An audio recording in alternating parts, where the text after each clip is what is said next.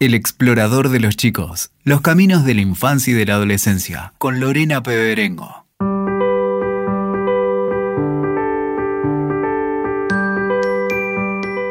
Muy bienvenidos al episodio 13 del explorador de los chicos. Hay muchos temas más por explorar juntos acerca de los caminos de las infancias y adolescencias. Soy Lorena Peberengo y antes de comenzar, quiero invitarte a ser parte de este ciclo de podcast. Podés sugerirnos temas que te gustaría exploremos e invitados que te interese convoquemos para participar de cada episodio, porque este es un trabajo en equipo y necesitamos de vos. ¿Nos acompañás? Podés escribirnos a el explorador o contactarnos por Instagram. Allí nos encontrás como explorador de los chicos y explorador-cultural. Hoy los invito a explorar la educación en la escuela rural. En Argentina hay cerca de 15.500 escuelas rurales. En la provincia de Buenos Aires hay alrededor de 3.000 de todos los niveles. 1.600 son escuelas de educación primaria y de esas, más de 800 de personal único, donde el maestro asume todos los cargos, incluso de la limpieza. Una escuela rural es un establecimiento educativo que está lejos de las ciudades. Sus alumnos suelen vivir en pequeños parajes o pueblos donde se desarrollan actividades agropecuarias. Muchas veces los estudiantes pasan todo el día en la escuela y en algunos casos incluso duermen allí debido a las largas distancias que existen entre su hogar y la escuela enfrentan problemas de infraestructura y equipamiento, falta de maestros, adecuación de contenidos a las distintas realidades regionales, la inasistencia del alumnado por cuestiones climáticas, la soledad del maestro único que se ocupa de todo en la escuela, caminos muchas veces intransitables que dificultan el acceso y además el cierre en los últimos años de muchas de ellas. La escuela rural es en muchas ocasiones el lugar de referencia para las familias de la zona, la institución más respetada y valorada por la comunidad. ¿Cómo aprenden allí los chicos? ¿Qué contrastes se manifiestan con las escuelas de zonas urbanas? ¿Se las considera en el debate educativo? ¿Cuánto conocemos de ellas? Te invito a descubrirlo. La invitada de este episodio es Laura Núñez, quien trabajó durante 30 años en escuelas rurales de las provincias de Río Negro y Buenos Aires.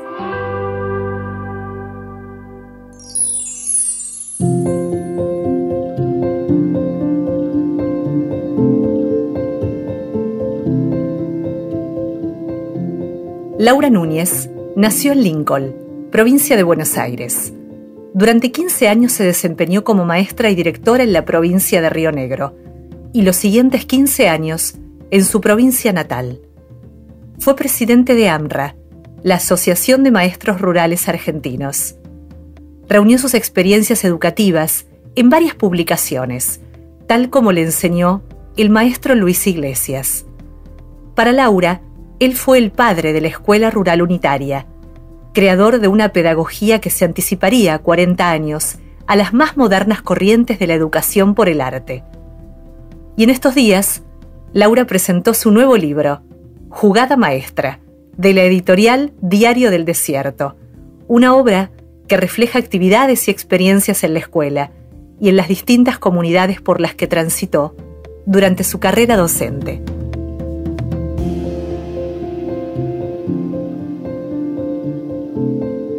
Laura Núñez, muy bienvenida al Explorador de los Chicos. Hola, muchas gracias. Muchas gracias por la invitación. Y bueno, acá estamos para conversar un ratito sobre la Escuela Rural Unitaria. Conversando con maestros de distintas escuelas rurales, el sentimiento que en general manifiestan es que a la escuela rural no se la tiene muy en cuenta. ¿A vos también te acompaña este sentimiento?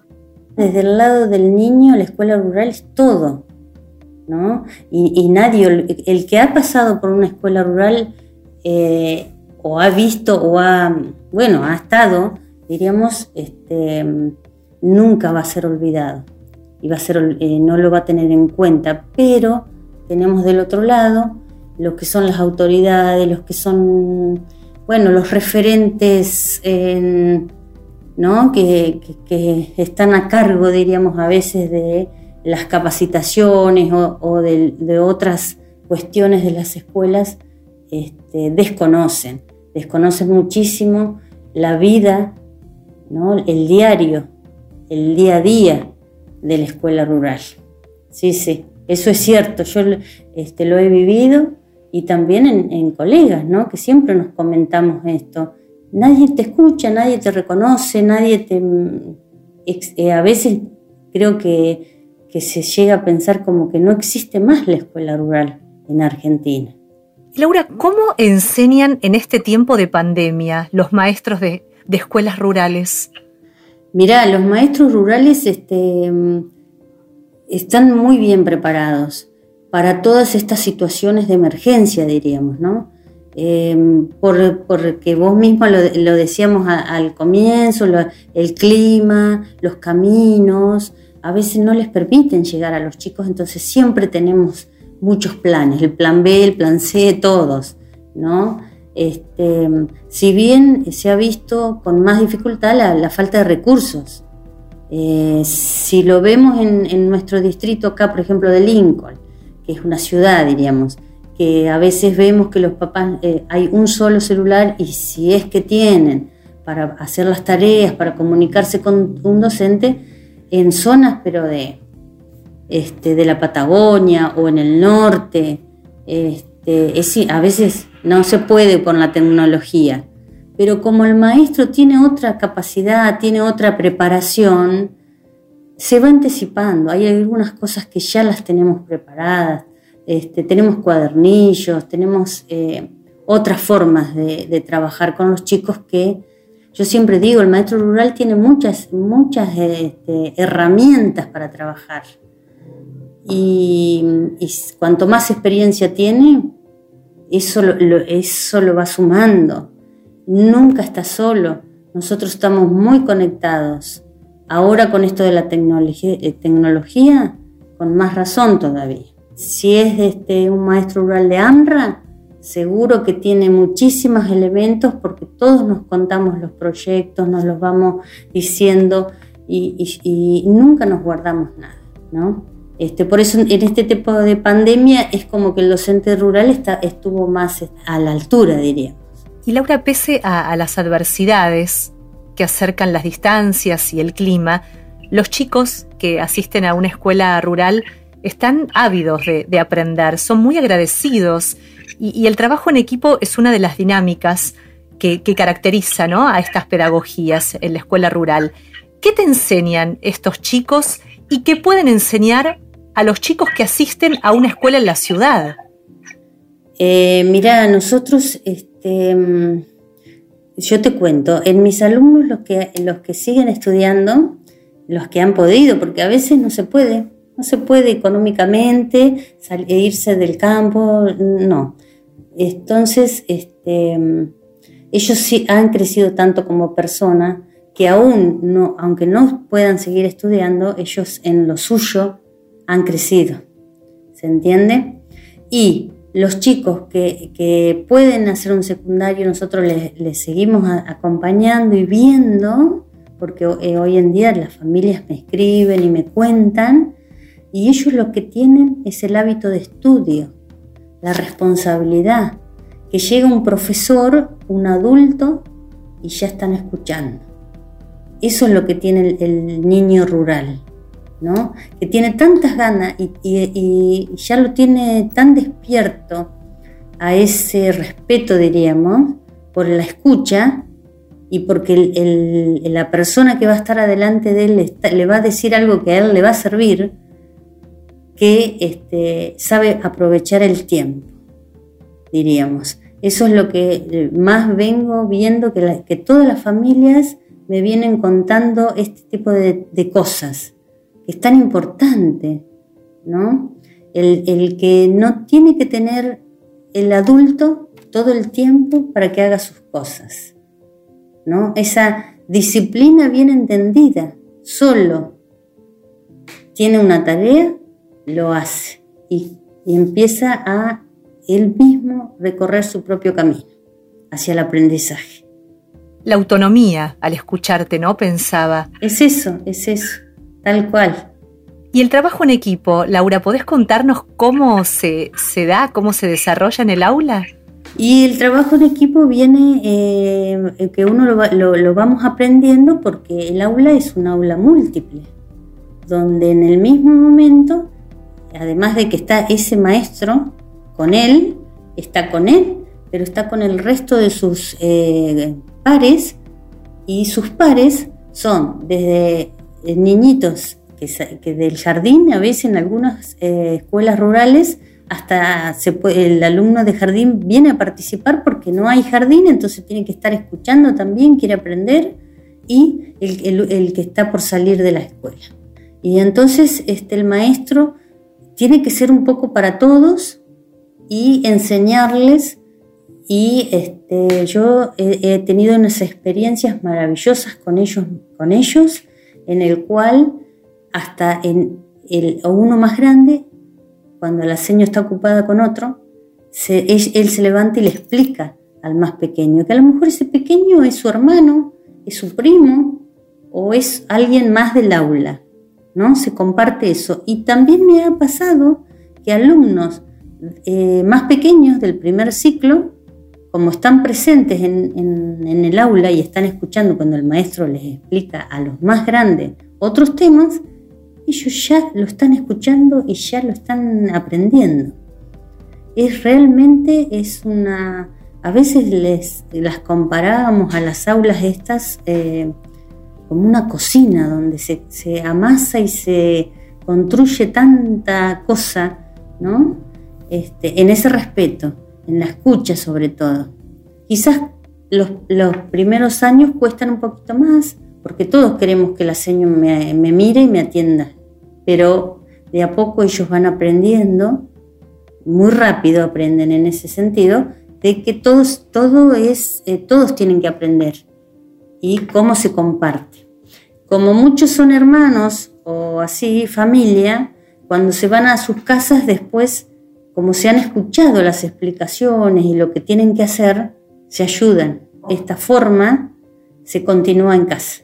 Y bueno, toda la familia siempre, por eso les, encanta esta forma, porque las mamás después escuchan y aprenden la forma de cómo un hermano eh, le explica a otro otros temas, y no importa si es de tercero, de cuarto, de quinto, de... No, la seño de campo no, no, no divide, no, vos callate porque vos no, sos chiquito, vos esto, porque no, es es la verdad que es, maravilloso verle, ¿eh? ver y vivir permanentemente en, lugares así. En este cruce, Laura, de edades, al escucharte, eh, me conecté con la pedagogía Montessori, de María Montessori, médica italiana, nominada al Premio Nobel de la Paz, que creó un método educativo para chicos con necesidades subjetivas y luego lo aplicó a la educación tradicional, donde siempre en un momento del día había un cruce de edades, los más chiquitos con los más grandes. Y ella pudo demostrar que el chiquito, al escuchar del grande, aprendía y el grande, al enseñar al más pequeño, reforzaba el conocimiento. Y esto en parte, sin querer, es lo que se produce en la escuela rural. Claro, es exactamente, porque cuando vos tenés que explicar algo, estás, estás poniendo a prueba todo lo que aprendiste. Entonces ya es otro camino más y es algo natural es una forma eh, que, el humano tiene, ¿no es cierto? Eso de poder este, pasar lo que sabe y cuán orgulloso se pone, porque se valora el mismo al ver que el otro, cómo lo está mirando, cómo lo valora, cómo lo quiere. Y por supuesto en la escuela rural tenemos que hablar de lo que son otros espacios, no solamente el aula, sino clases maravillosas en el medio de la huerta y a cielo abierto. Yo he trabajado en esta primera escuela que te contaba en el taller de esquila, donde para mí era tan, eh, a mí me encantaba estar en esos lugares, o cuando hacíamos telar mapuche. Este, se aprende de todos de todos. Esa es la, lo que, lo, que, tiene que circular en la escuela, que tendría que ser en cualquier escuela eso, no solamente en la escuela rural. Pienso en, una frase muy linda también que dijiste que rescato, que es que uno puede sentir que aprendió cuando se lo puede explicar a otro. Y esto se da también, ¿no? Eh, en esta dinámica de la escuela rural, que al mismo tiempo me invita a preguntarte, porque sabemos que hay que adecuar los contenidos de una escuela rural a las diferentes realidades regionales, ¿cómo hacen los chicos que de pronto algún día van a la ciudad y tienen que hacer un secundario o una carrera terciaria? ¿Cómo hacen con los contenidos que no tuvieron al haber sido adecuados a su realidad?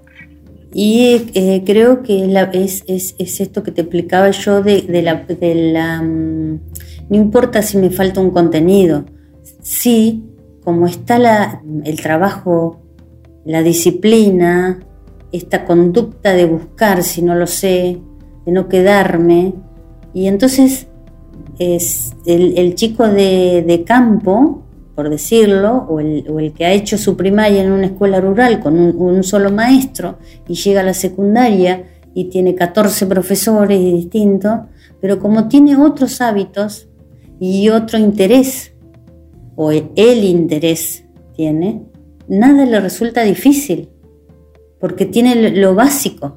¿Qué, qué es lo básico? El querer aprender, el, respetar al, profe que viene y me explica algo. Yo creo que yo amo la escuela rural, no sé si se nota, pero me parece que la persona, no importa si me falta un contenido, digo, uno, dos, porque eso lo, busco, más ahora, o lo pido que alguien me lo explique.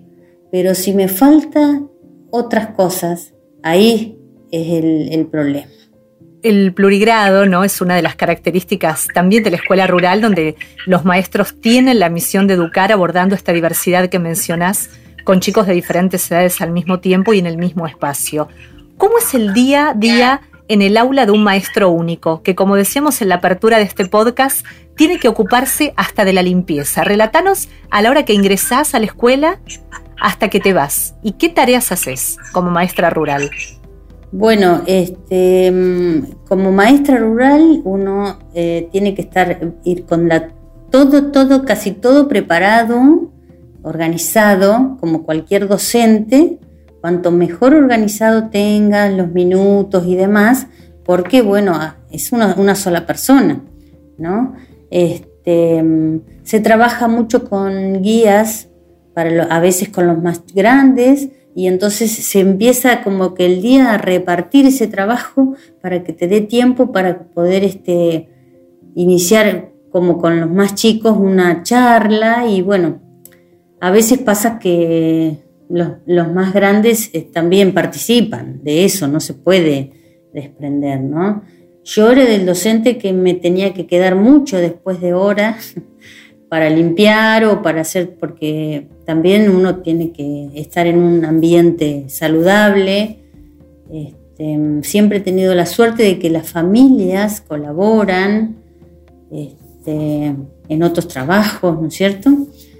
Y el día a día es muy movido para el maestro rural porque tiene que estar atento a cada una de las necesidades de los grupos, diríamos. Si bien como hay contenidos que se comparten, a veces también está bueno eso. Si es un tema de ciencias naturales, empezar como, como que la charla, o nosotros, a mí me gustaba mucho el títere, me gusta mucho trabajar con los títeres. Entonces, eh, manejábamos un poco lo que era una obra y ahí salía un tema y bueno, después cada uno en su grado, diríamos, a su nivel, porque a veces tenés el mismo grado, pero tenés uno de primero que ya te lee, que ya, ya, todo lo que es lectoescritura, y hay uno niño que tiene otras dificultades, y, en segundo también capaz que tenía dos y dos, y bueno, este, el aula del, maestro único es muy, muy movido, muy, pero es muy rico todo, y uno tiene que estar muy atento a cada situación, diríamos y este, educar en esto, en la escucha, para que ellos también puedan estar tranquilos y estar en un ambiente donde este, se pueda crecer, diríamos, se pueda aprender.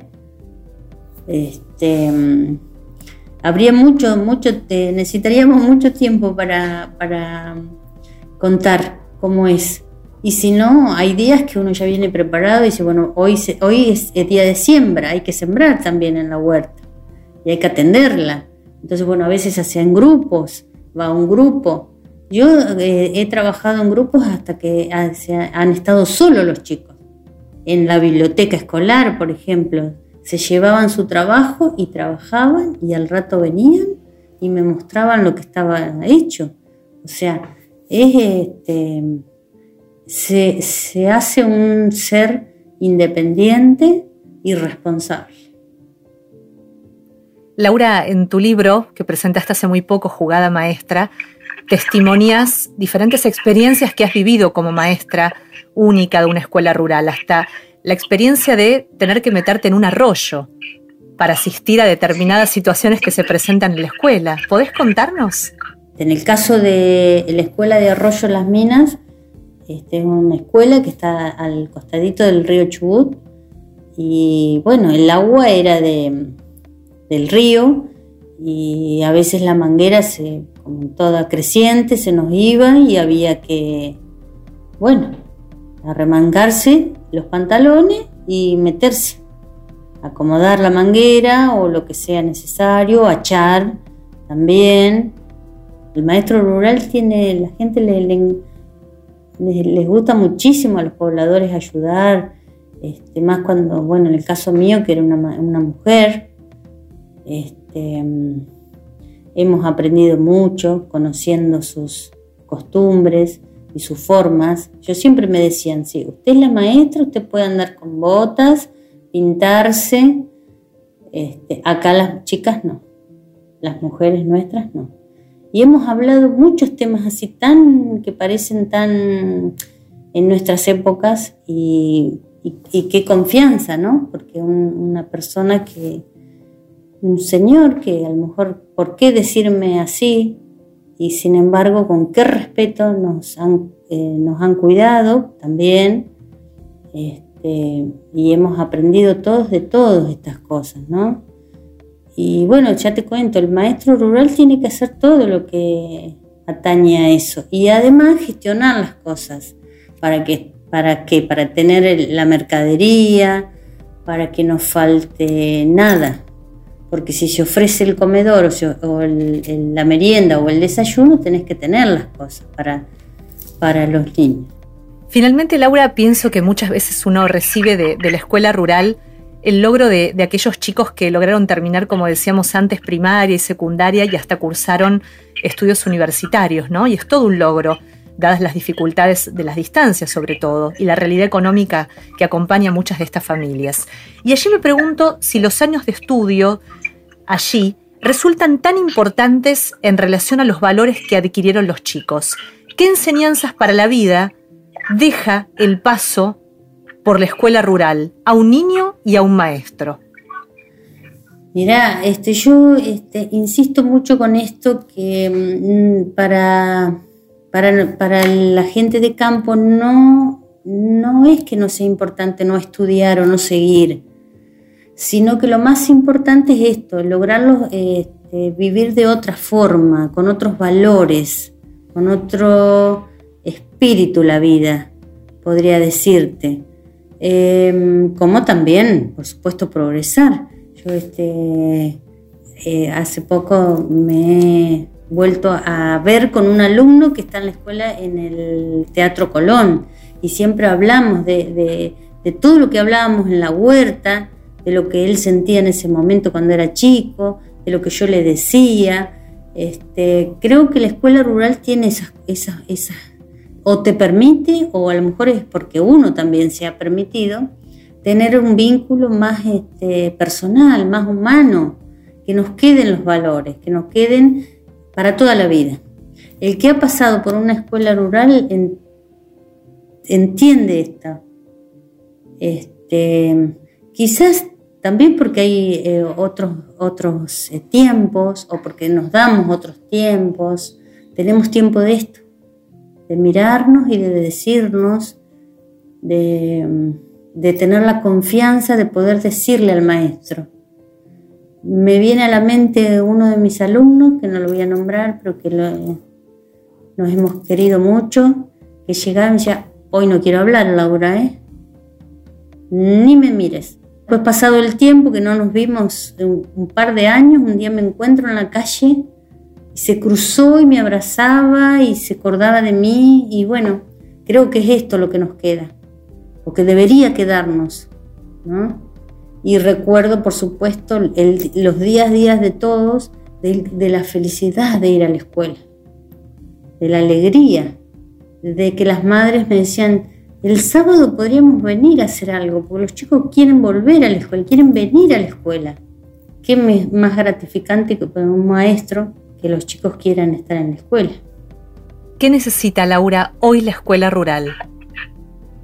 Y que quizás que, el, que todos eh, la miremos más, que esté en un lugar un poquito más este, importante, diríamos en la, escala de las categorías de las escuelas, eh, le ponga un poquito más la mirada, apueste más a esto.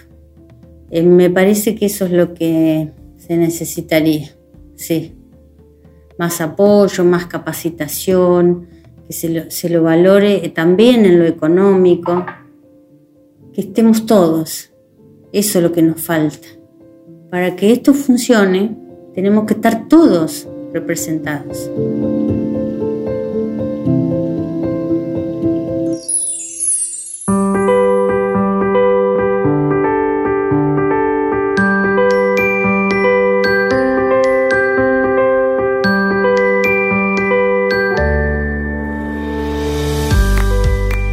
dice Laura Núñez en su libro Jugada Maestra. La escuela rural se propone como pausa y propuesta de ahondar en el vínculo, en el afecto. Allí, donde el discurso posmoderno sugiere virtualidad, la escuela rural propone presencia. Plegarse al transcurrir natural del entorno puede permitir al docente y alumno rural construir paradigmas de cultura en donde el afecto por el detalle la preocupación por el vínculo, la paciencia como capacidad a desarrollar y el respeto por todas las formas de vida hagan nacer nuevos modos de comunidad. Como así también, toda clase de actividades donde las emociones y el entusiasmo eleven la capacidad de trabajo y la atracción por la vida en general. Generar otras formas o modos de conocimiento tratando de estimular la atención de los chicos permanentemente. Si la escuela aburre, no sirve. Si no enseña a pensar, tampoco. El aula, agrega Laura, debe proponerse como un laboratorio donde tratar de combinar todas las virtudes humanas, en la búsqueda de las proporciones más armoniosas para convivir, poniendo al diálogo, el juego y la creación en el centro de la escena escuela rural que merece ser considerada y consultada porque incluye y enseña, asumiendo el gran desafío de las adversidades que se presentan.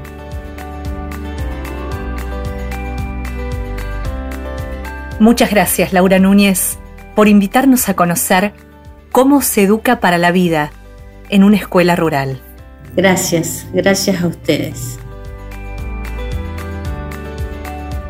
Los invitamos a seguir conectados en Instagram. Nos encuentran con el nombre Explorador de los Chicos y también en Instagram en Explorador, guion bajo cultural. No olviden enviarnos los temas que les gustaría que exploremos en próximos episodios. Nos reencontramos muy pronto. Hasta entonces. Escuchaste El explorador de los chicos. WeToker. Sumamos las partes.